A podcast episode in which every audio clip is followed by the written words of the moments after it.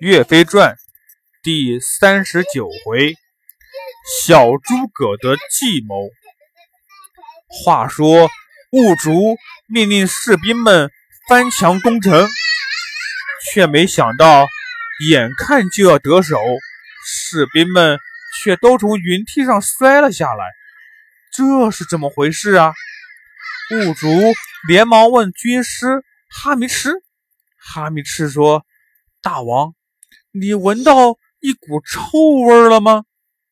路灯是用粪便喝上毒药打我们的士兵，这种毒药只要沾上一点，就全身溃烂，非死即伤啊！看来这一仗是打输了。兀竹赶忙命令撤兵。回到大营后，兀竹。与军师哈密赤商量，既然白天爬城墙，他们用有毒的粪便打我们，那我们就夜里去，神不知鬼不觉，定好计策。等到夜里，金兵们又来到城下，那城墙上黑漆漆的一片，没有一点灯火，看来守城的士兵。都睡着了，兀竹心中大喜，命令士兵们赶紧爬墙。眼看着金兵们都爬上了城墙，兀竹对军师说：“哈哈哈哈！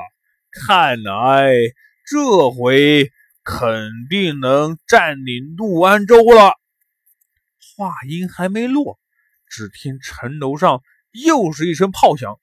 一瞬间，灯笼火把齐鸣，把黑夜照得像白天一样。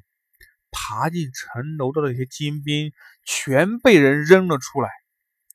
兀竹看见，急得直跺脚：“这是怎么回事？不是已经爬进去了吗？怎么又被杀了？”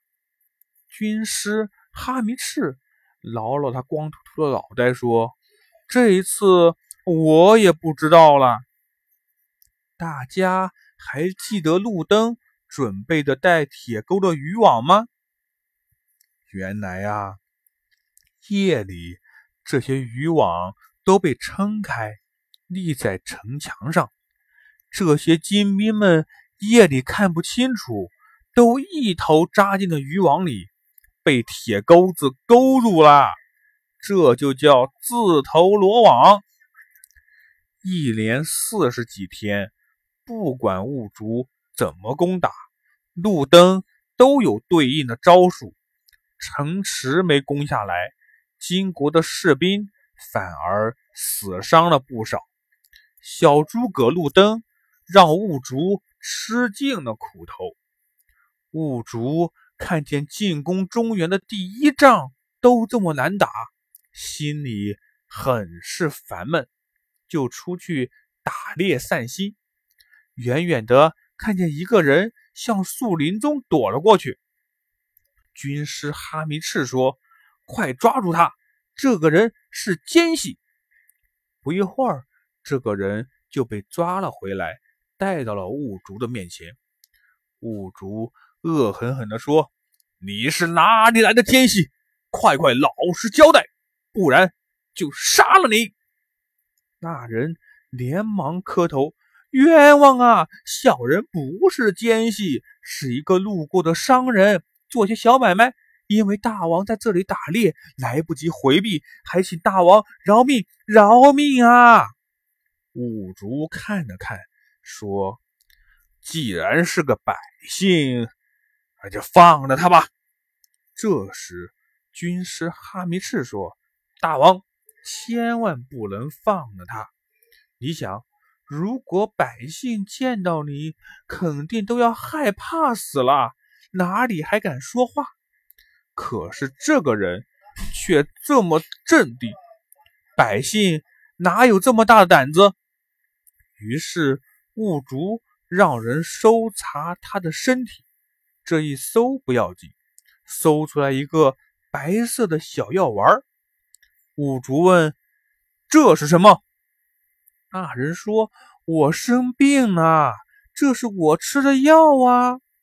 军师哈密赤不信，拿出小刀，把药丸割开，药丸里面居然有一张纸，是两郎关总兵韩世忠写给路灯的书信。书上说：“路灯，你要坚守城池，千万不要出战，等待援兵的到来。”我派手下赵德胜前去协助你。军师哈密赤对抓住的那人说：“原来你叫赵德胜啊，是去要协助路灯的，还敢说自己不是奸细？来人，把他带下去，严厉的审问。”又对兀竹说：“大王，这真是上天赐予的好机会呀！”我们有机会打败路灯啊！哈密什究竟想出了什么样的办法来打败路灯呢？小朋友们，咱们啊，下回再说。